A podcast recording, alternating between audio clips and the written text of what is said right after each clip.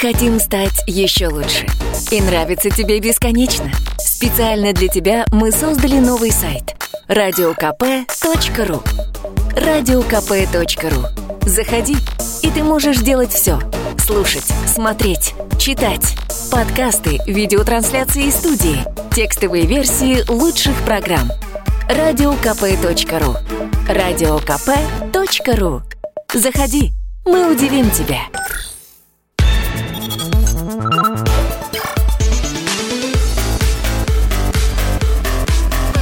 Программа «Главное вовремя». Здравствуйте, друзья. Программа «Главное вовремя» в прямом эфире на радио «Комсомольская правда» Мария Бочинина. И Михаил Антонов, здравствуйте. Добро пожаловать. 8 9 6 7 200 ровно 9702. Это ваше сообщение на Вайбер и на WhatsApp. Будем обсуждать темы резонансные.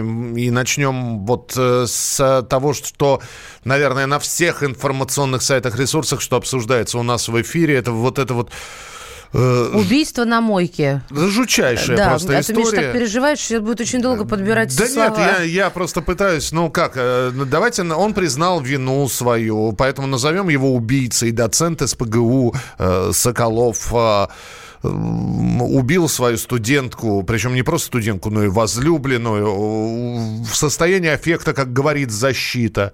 Хотя, ну хорошо, даже если можно допустить, что убийство было сделано в состоянии аффекта. А, я прошу прощения, расчленение это в каком состоянии было?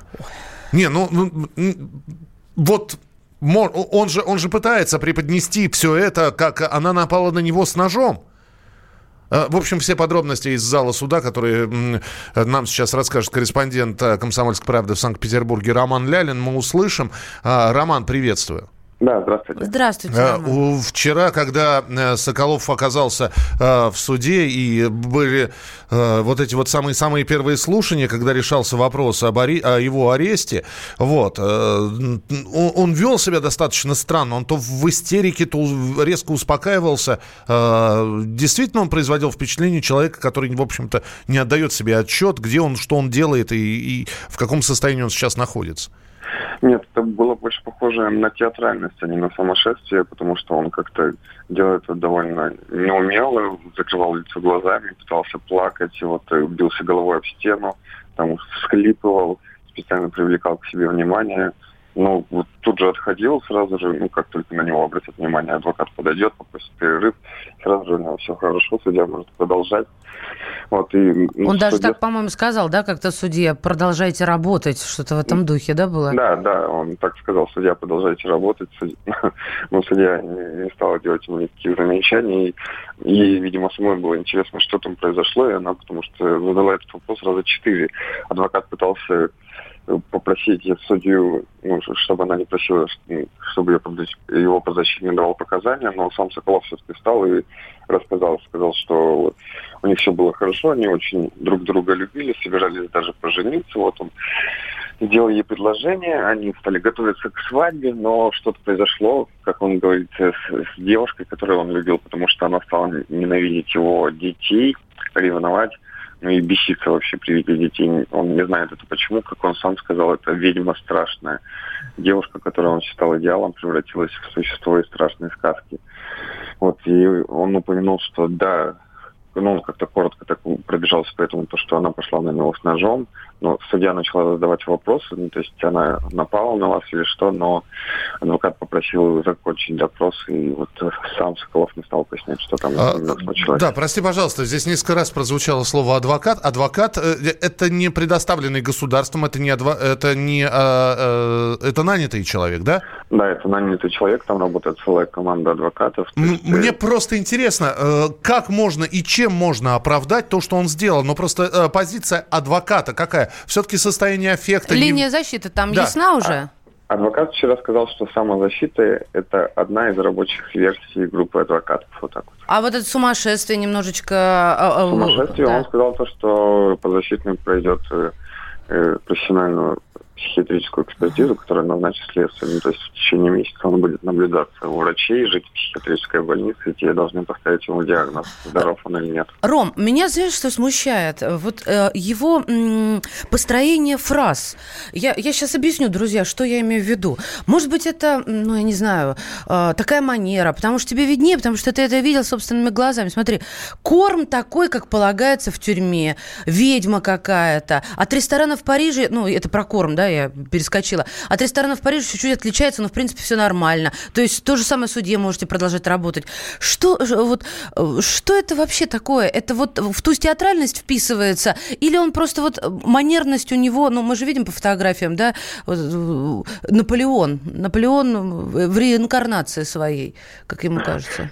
Да, мы говорили с психиатрами, и психиатр сказал, что, возможно, у него есть некое подобие раздвоения личности. Вот есть профессор из ПБГУ, а есть тот самый Наполеон. И это два разных человека, которые меняются между собой в зависимости от ситуации. Вот это высокопарная речь. Вот вы заметили, коллеги? При этом некая, говорят, да? что он на самом деле блестящий оратор, э, превосходно читал лекции, так что на них никто не спал, а наоборот все слушали, затаив дыхание. А, Ром, но ведь э, если мы сейчас выйдем из зала суда, скажи, пожалуйста, насколько я понимаю, вы следите сейчас за тем, что э, господина Соколова исключили из отовсюду. И я не знаю, он по-прежнему является доцент, доцентом СПГУ или там тоже его уволили? Нет, вчера после того, как завершился суд, и суд постановил, что надо его отправить на два месяца в СИЗО, СПГУ успешно разослала релиз о том, что они исключили преподавателя из числа ну, своих сотрудников.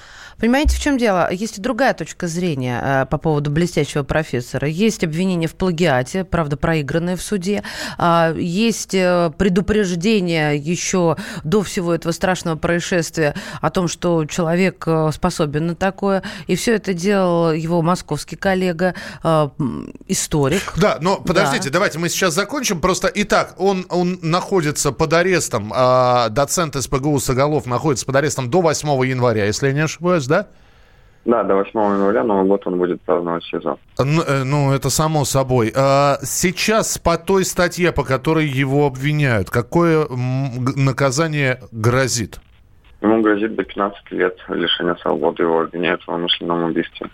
До 15 лет. Ром, спасибо большое. Будем ждать новой информации. Корреспондент «Комсомольской правды» Санкт-Петербург Роман Лялин был с нами в прямом эфире. Ну, так вот, я продолжу. Да? Э, Миш подытожил, э, чтобы тоже не перескакивать. Итак, противоположная точка зрения. А студенты, у которых брали интервью на ступенях суда, говорили о том, что он мало вообще находился в России. Он в основном во Франции. Да? Там научное общество его принимало очень хорошо. Действительно, блестящий специалист, э, франкофон и так далее тому подобное подобное. Но а, есть историк... А, я... Э, реконструктор. Реконструктор, он облачался... Все... Я просто все так носятся вокруг этой реконструкции, как будто это нечто, и он один в России. А, не, не, нет, я тебе... Только потому, что он облачался в этот мундир нет, наполеоновский. Нет, он, он, он был главой он был главой одного из реконструкторских отделений. У него было право назначать кого-то или не. Он То вживался, свита, свита он вживался в образ французского генерала. И просил называть его Сиром. Проши... Да? У него было прозвище Сир. Я ничего не хочу. Я ничего не хочу сказать. Не, не хочу ничего сказать по поводу, что реконструкторы это как какие-то странноватые люди. Нет, просто на вот все, что рассказывают сейчас о Соколове, сваливается в такой ком, что... А э... что, тебе, что тебя смущает в этом коме? Ну, я тебе могу... Что, что у тебя вот не вписывается в этот ком? У человека мания величия, раздвоение личности. У него...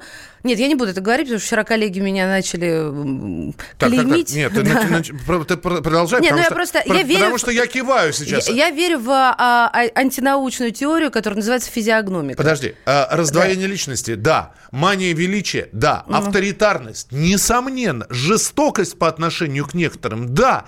А, любви... К некоторым там... там Любвеобильность, да, потому что некоторые студенты говорят, это, что господин... Это не порог. Не, абсолютно. Абсолютно. Ты имеешь в виду какая-то зависимость? Я еще раз говорю, вот эти вот компоненты, это как рецепт, который э, в итоге превращается в блюдо э, под названием «Господин Соколов» и почему на него раньше не обратили внимания. Да, вот как раз э, ты подошел к тому, что и говорил, и о чем говорил историк, поэт, режиссер, одиозный достаточно человек, который а, подавал в суд еще, по-моему, весной этого года а, как раз по поводу плагиата. И Савеловский суд Москвы обязал как раз режиссера Евгения Панасенко, которого мы сейчас услышим, выплатить 170 тысяч рублей и удалить из интернета порочащую доцента Соколова информацию. Но между ними еще черная кошка пробежала в 2017 году, потому что как раз и началась вся эта э, история по поводу плагиата. Давайте послушаем, о чем нас предупреждал и о чем говорит историк Евгений Панасенков.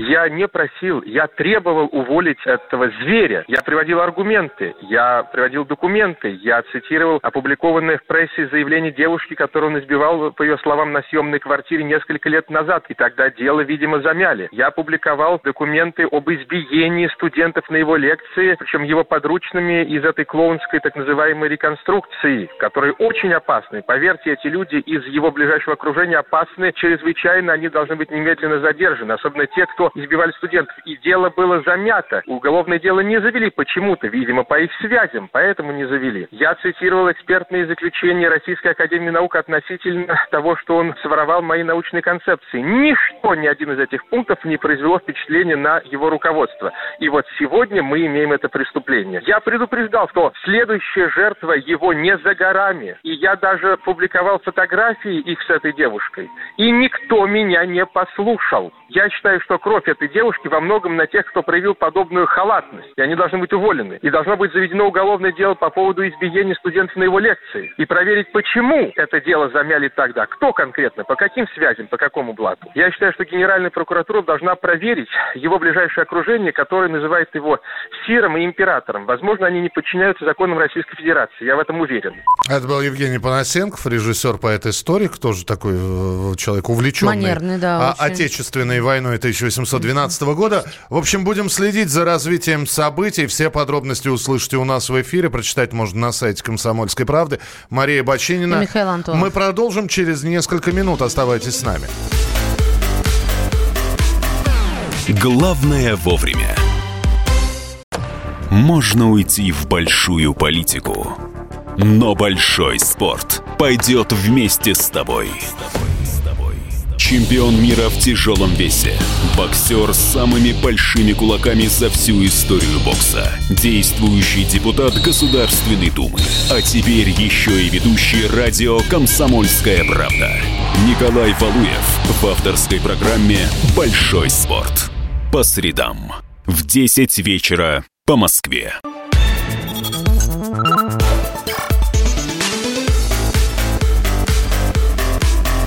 Программа «Главное вовремя». Друзья, мы продолжаем программу «Главное вовремя». Пожалуйста, присоединяйтесь. Я напоминаю, что прямой эфир идет и э, в Ютьюбе. Набирайте радио «Комсомольская правда». Там можно попасть на нашу э, передачу и посмотреть все эфиры, э, которые и запланированы, ну, так себе на будущее отметить, и которые прошли, но вы пропустили. Радио «Комсомольская правда», наша YouTube-страница. Мария Бачинина. Михаил Антонов. А, Владимир Путин заявил о воровстве сотнями миллионов на стройке космодрома «Восточный». Э, так и не удалось там навести порядок в полной мере, по словам президента. Вот что, в частности, Владимир Путин сказал. Сто раз сказано было, работайте прозрачно, деньги большие выделяются, проект практически тоже носит общенациональный характер. Нет, воруют сотнями миллионов, сотнями миллионов. Уже несколько десятков уголовных дел возбуждено. В тюрьме люди сидят. Нет, порядка так там до сих пор не удалось навести как следует. Я надеюсь, что когда мы говорим о диверсификации производства, о работе в сфере УПК с этими деньгами, все будет выстроено должным образом. Буду просить прокуратуру, следственные органы внимательным образом за этим следить. Ну что же, воруют. Вор... Сам президент говорит, воруют. А при этом, а, естественно, возникает вопрос, а посадки-то где?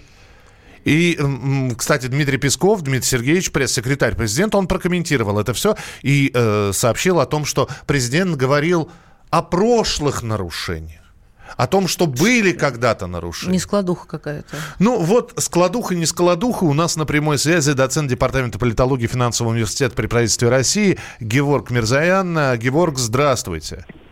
Здравствуйте. Здравствуйте. История с космодромом Восточным длится уже достаточно долго. И вот уже президент говорит о том, да что ж такое-то. И э, вот после этого произойдут ли какие-то существенные изменения? Не, ну, конечно, история со строительством Восточного – это общенациональный позор уже. Несколько лет идет. Э, постоянное, действительно постоянное воровство. И уже, наверное, президент устал от того, что происходит. И в общем-то, конечно же, президент говорил о текущем воровстве, по-моему, достаточно четко артикулировал, что до сих пор идет строительство, до сих пор воруют сотнями миллионов, несмотря на уголовные дела. Уголовных дел действительно было много, там порядка 140, по-моему, за последние 4, ну, за 2014 года. И там действительно люди тоже сидят, вот, но, видимо, это людей не останавливает. Попытки распила бюджетных средств продолжается вплоть до сегодняшнего дня. И, конечно же, за это нужны новые посадки.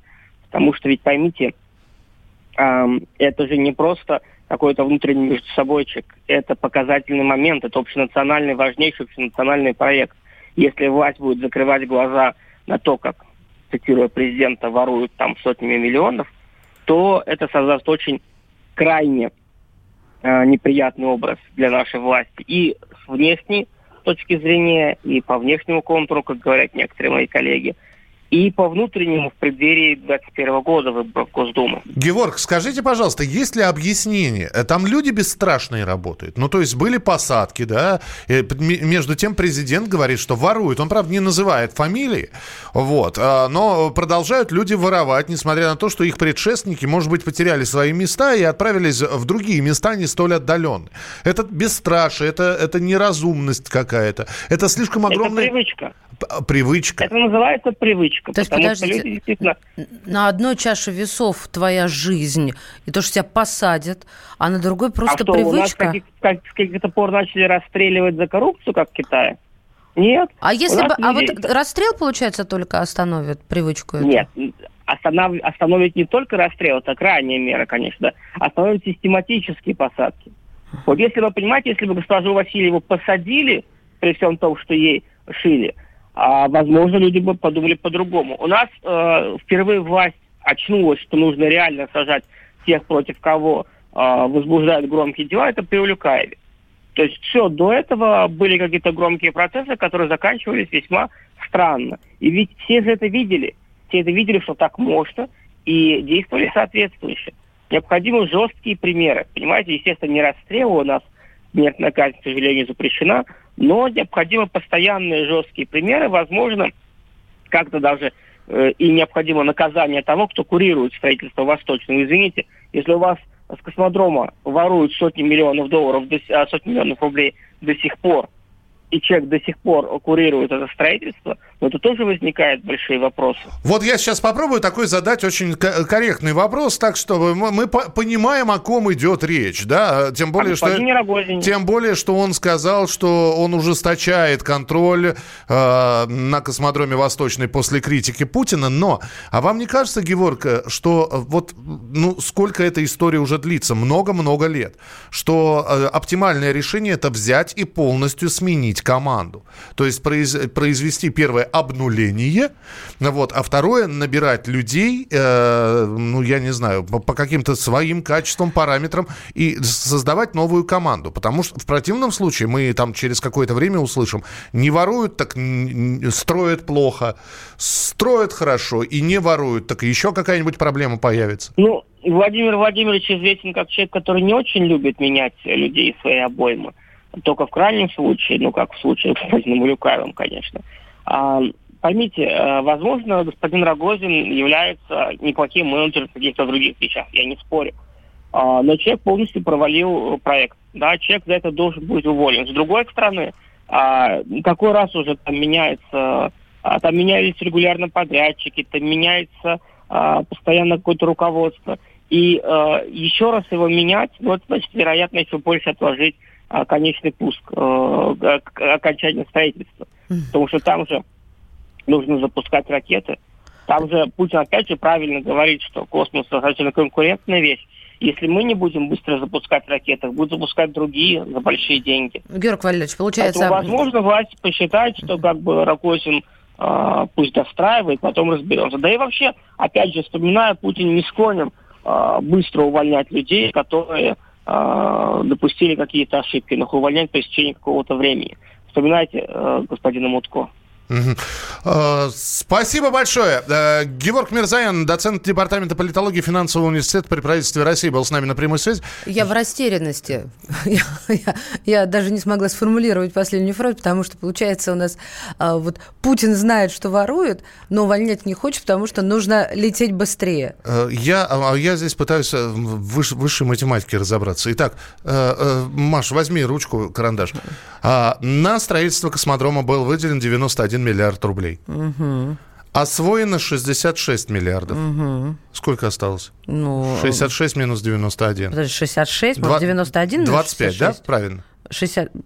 91 выделен, 66 освоено. 25, Осто... да. Освоено 25. Э, установлено, что похищено 11 миллиардов рублей. 20... Где 14? 14. Возвращено 3,5 миллиарда рублей. Так.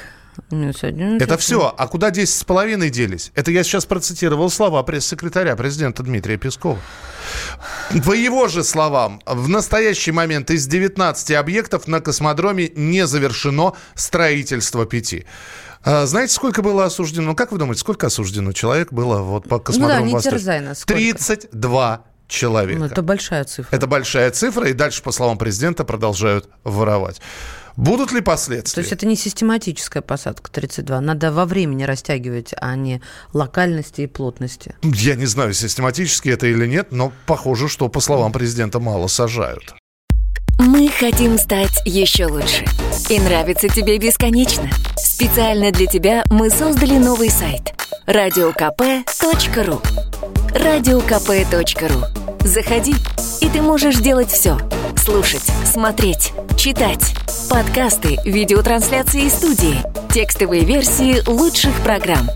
Радиокп.ру Радиокп.ру Заходи, мы удивим тебя.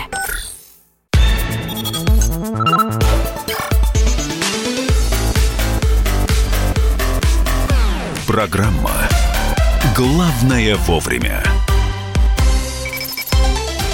Продолжается прямой эфир программы «Главное вовремя». Обсуждаем новости, которые, э, в общем, а, иногда на уровне слухов, иногда на уровне предложений инициатив, но они, в общем-то, являются обсуждаемыми новостями, достаточно широко обсуждаемыми. Мария Бачинина здесь. Михаил Антонов, здравствуйте. Маш, сколько ты тратишь на сотовую связь в месяц? У меня, фиг... так, мне надо предупредить. У меня фиг знает сколько. У меня фиксированная предоплата, плюс еще домашний телек на этом висит. Ты можешь сказать, Да, могу. Да. Уходит а, 1600. 1600. А на 160 рублей... А, нет, какой на 160 рублей?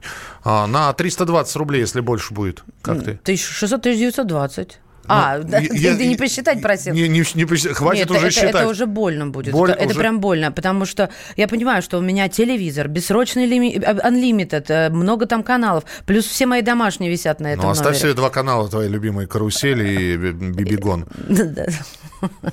Ты про природу забыл. И про природу. И про природу. А, ну в смысле «Дом-2». Я понял. А, хорошо, 1900 для тебя уже больно. Почему об этом стали говорить? Потому что появилась информация, сотовая связь в России в следующем году может подорожать. И аналитики, кстати, сам, сама большая четверка, а это э, Вимпелком, МТС, Мегафон и Теле2, говорят, что нет-нет-нет, ну что вы.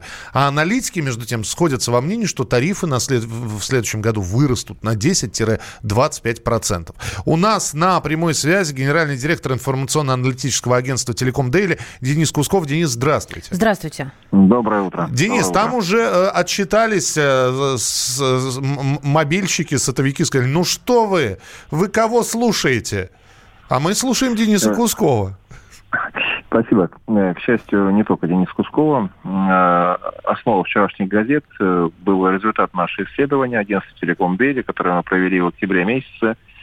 Мы опрашивали в федеральном масштабе пользователей сотовой связи, которые говорили о том, как они чувствуют и не чувствуют повышение цен – и что они собираются или уже сделали. И вот как раз 74% высказали мнение, что э, почувствовали повышение ценовых характеристик на 10-15% и э, либо уже перешли на другой тарифный план, либо кто-то перешел к другому оператору.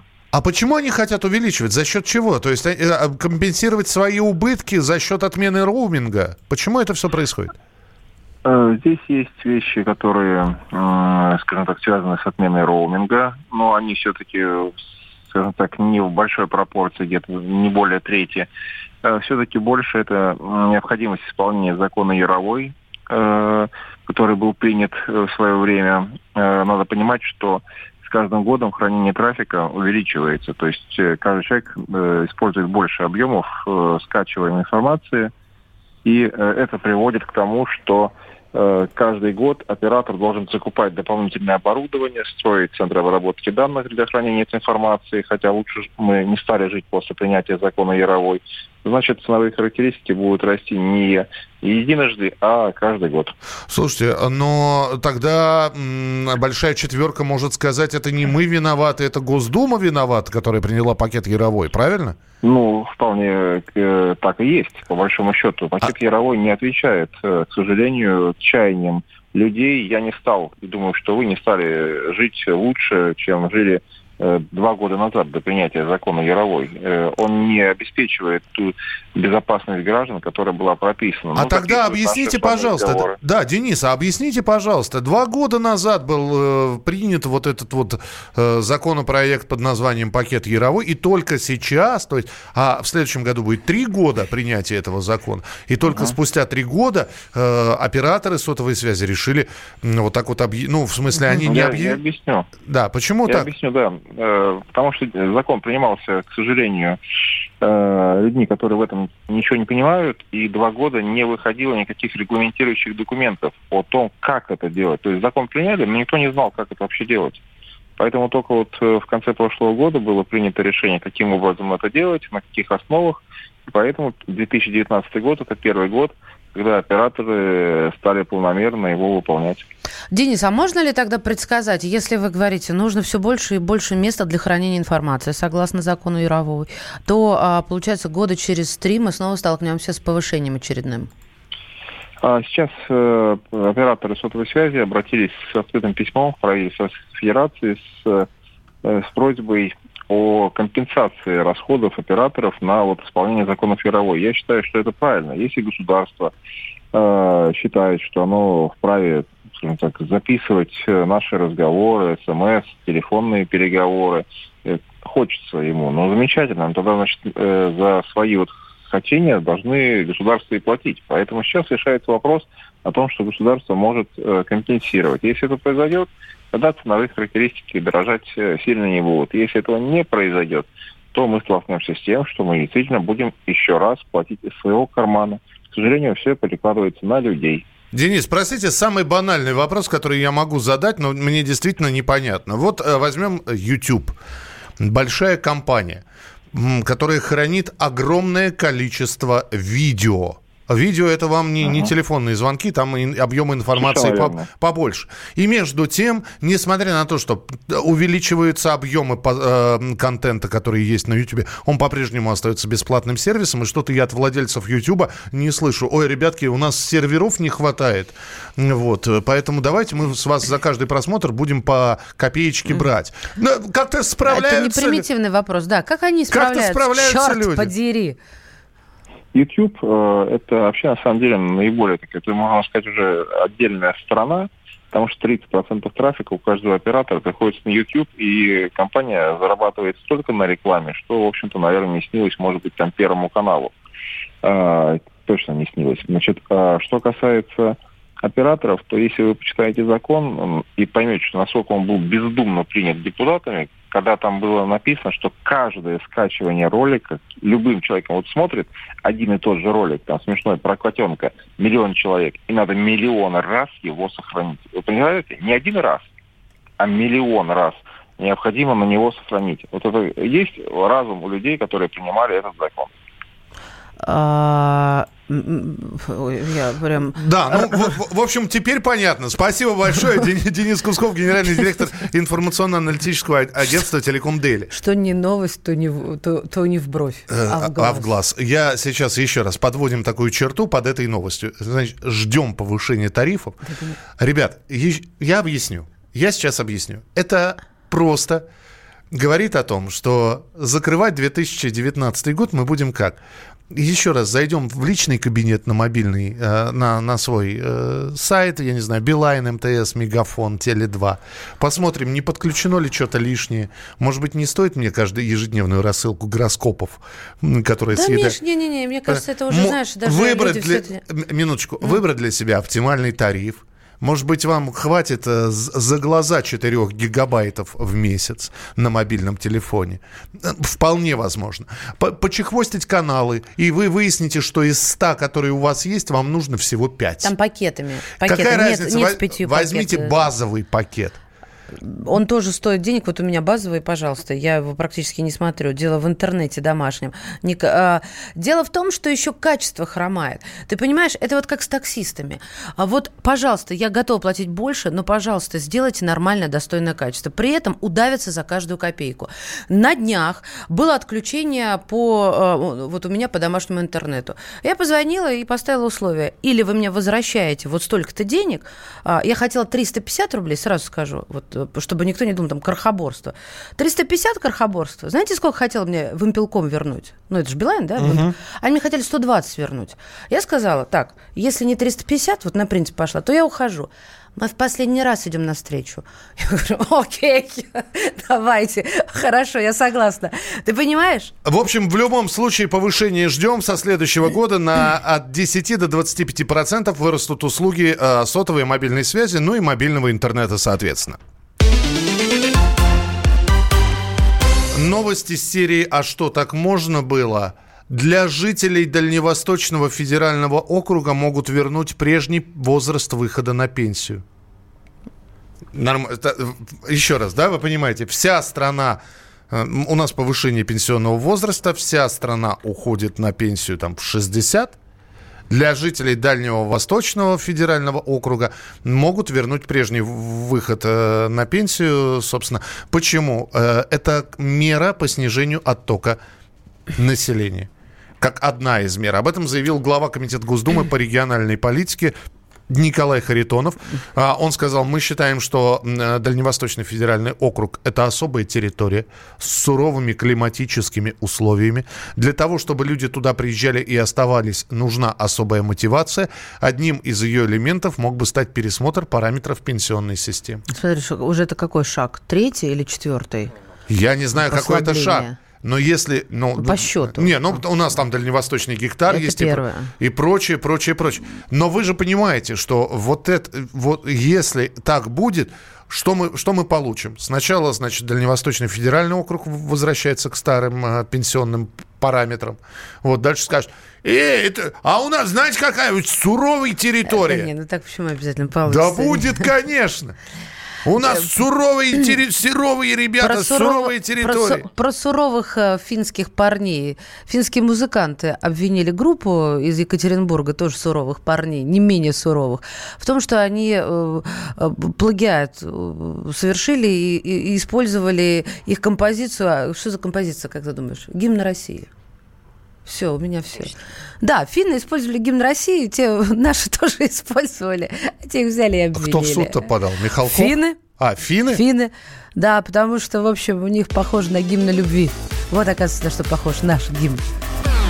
Главное вовремя.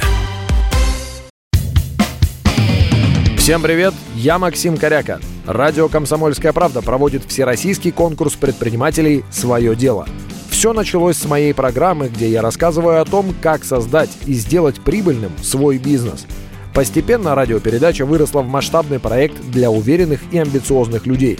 Расскажи о себе на сайте своедело.kp.ru, стань участником конкурса и получи возможность выиграть главный приз – рекламную кампанию на 1 миллион рублей – Твой бизнес, твой успех, твоя премия, свое дело.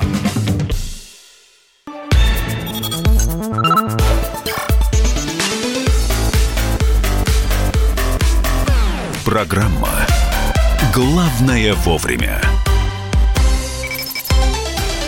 Продолжается программа «Главное вовремя». Да, и прямо сейчас наступило время, когда мы предоставляем слово нашим коллегам. Давайте, ведущий программы «Москва-Лондон» Олег Кашин в эфире. Не переключайтесь. Привет, дорогие слушатели! Я журналист Олег Кашин. Прямо из Лондона слушайте сегодня в 8 вечера по Москве нашу программу с Романом Головановым «Москва-Лондон».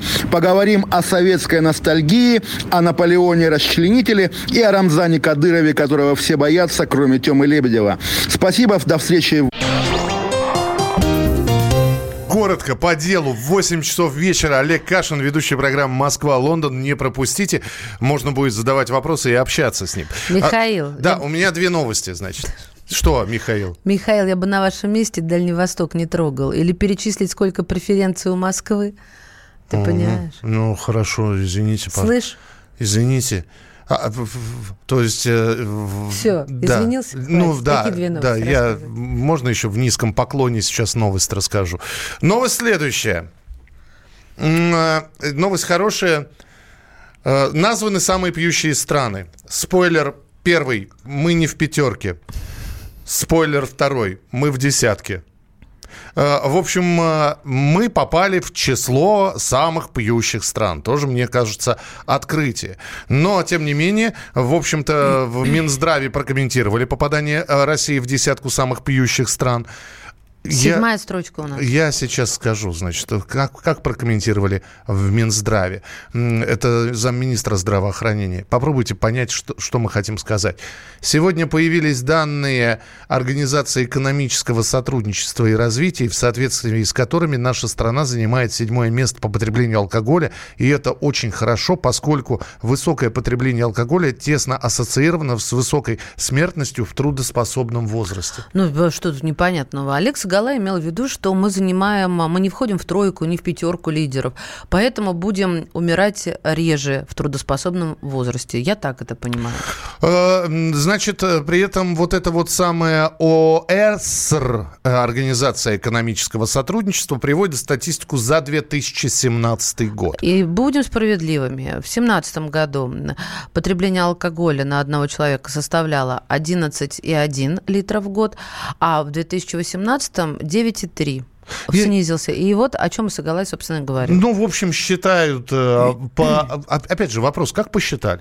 Вот мне тоже интересно. А я тебе могу посчитали. сказать, по продаже. По продажам алкогольной продукции. Mm. Мы попросили прокомментировать попадание России в десятку, но не попадание в пятерку самых пьющих стран депутат Госдумы, бывшего санитарного врача России Геннадия Онищенко. Мы все-таки снизились даже в той десятке, о которой вы говорите. Не надо, как говорится, уповать на малые победы. Поэтому нам нужно с вами добиваться того, чтобы мы занимались вопросами доступности.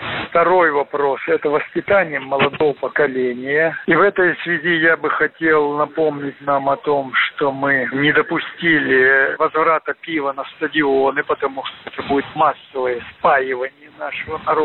Мы должны с вами продолжать разъяснение о пагубности употребления спиртных напитков. Мы должны с вами снижать объемы производства тех напитков, которые не являются алкогольными, и поэтому на них не накладываются акцизы, но вместе с тем они обеспечивают нам с вами то, что дешевый алкоголь, чем некачественный алкоголь, поступает на полки магазинов. Это был депутат Госдумы Геннадий Онищенко. У нас на прямой связи психиатр-нарколог Алексей Казанцев. Алексей Владимирович, здравствуйте. Здравствуйте. Здравствуйте. Стоит ли аплодировать тому, что мы не в первой тройке или не в первой пятерке, и попадание в седьмое, на седьмое место в число самых пьющих стран можно выдать как достижение? Или это такое достижение, но с привкусом? Я бы сказал, с, ну, выхло... конечно... с выхлопом. Достижение с выхлопом, как вы говорите. Но еще несколько лет назад, если вы помните, нас ставили на третью, на вторую позицию. И мы долго и упорно спорили, да, и доказывали, что впереди нас идет там Молдова, там и э, другие страны, так сказать, но явно не мы на третьей позиции. То есть, да, количество употребления алкоголя у нас снизилось, этому послужило все-таки э, ограничение по времени продажи алкоголя. Э, я думаю, что огромную роль еще сыграет, если появятся все, все же специализированные алкомаркеты, за что я и ратую на самом деле. Вот э, в определенных районах, то есть это не э, будут они в каждом здании жилом, как у нас сейчас некоторые магазины, так сказать, торгующие э, вином, но на самом деле не только вином. И, соответственно, будет усиление контроля качества. То есть будут э, определенные структуры, но они уже на самом деле созданы и есть, которые усилят контроль это не только будет э, на, на плечах общественных организаций, которые больше все-таки пиарят себя, чем на самом деле борются за трезвость и за качество алкоголя. Слушайте, Алексей Владимирович, а вам не кажется, что на самом деле, во-первых, посчитали немножечко по-другому и говорят, что да, там какие-то данные добавились, именно поэтому мы оказались там не на третьем, а на седьмом месте. Это во-первых. Во-вторых, мы же понимаем, а? статистика штука гибкая. А, учитывают продажи а, спирта, правильно? Ну, алкогольной да. продукции. Но вы посмотрите, какое количество, оно может быть и не очень большое, но оно тоже вносит вносит свои коррективы в эти подсчеты самогонных аппаратов. Ведь это же не учитывается никак. Это, это на самом деле не учитывается. И самогоноварение в последние годы действительно, так сказать, определенный бум да, появился на самогоноварение. Даже в Москве, я знаю, очень многие варят самогон, варят в квартирах своих по новым технологиям с различными добавками, но я их не могу отнести к группе лиц злоупотребляющих. Злоупотребляющая группа лиц не выбирает, понимаете, как говорят, не перебирает, да, харчами. То есть какой есть самогон, такой употребляет. А маргиналы тем паче. Вот что горит, так сказать, все, все остальное они пьют. Самогоноварение есть, да. На самом деле его действительно не учитывают при опросах, ну и при составлении вот этих данных. Алексей Владимирович, вы заикнулись о э, специальных алкомаркетах. Вы считаете, что это такой неплохой инструмент э, борьбы с алкоголизацией? Или, э, или почему вы выступаете на их стороне? А я объясню, потому что масса зависимых, которые находятся в ремиссии, особенно дедовскими методами, которые, так сказать, достигли ее, то бишь это кодировками, там, э, то есть запретительными методиками, так я их назову, подшивками, кодировками, э, для них это велик соблазн. Он заходит за булкой хлеба, да, а у него там полки насыщенные, так сказать, алкоголем, у него начинает течь слюни, потому что на самом деле, кроме запрета, который ему поставили под страхом смерти, его больше-то ничего не останавливает. То есть с ним никто не занимается, ни психолог не занимается, никто его не реабилитирует. На, на группы э, зависимых, так сказать, он не ходит, потому что, ну, у нас же... Ну, а что ему мешает в алкомаркет этот зайти-то? Да самому? А специально же он не пойдет, понимаете? А, он знает прекрасно, понятно. что он находится в трезвости, зачем он туда пойдет, что ему там риска. покупать? За хлебом он зайдет, там, я не знаю, за едой какой-то зайдет, вот, а специально в алкомаркет он все-таки себя будет ограничивать. Понятно, да. Спасибо, спасибо, Алексей Владимирович, спасибо. Алексей Казанцев, психиатр-нарколог, был у нас в прямом эфире на радио «Комсомольская правда». Уже через несколько минут, в начале следующего часа, Михаил Горбачев дал интервью иностранной газете, и он ответил на обвинение в том, что он сдал Восточную Европу. Все подробности через несколько минут. Оставайтесь с нами. Главное вовремя. Мы хотим стать еще лучше. И нравится тебе бесконечно. Специально для тебя мы создали новый сайт – радиокп.ру радиокп.ру Заходи, и ты можешь делать все – Слушать, смотреть, читать. Подкасты, видеотрансляции студии. Текстовые версии лучших программ. Радиокп.ру Радиокп.ру Заходи, мы удивим тебя.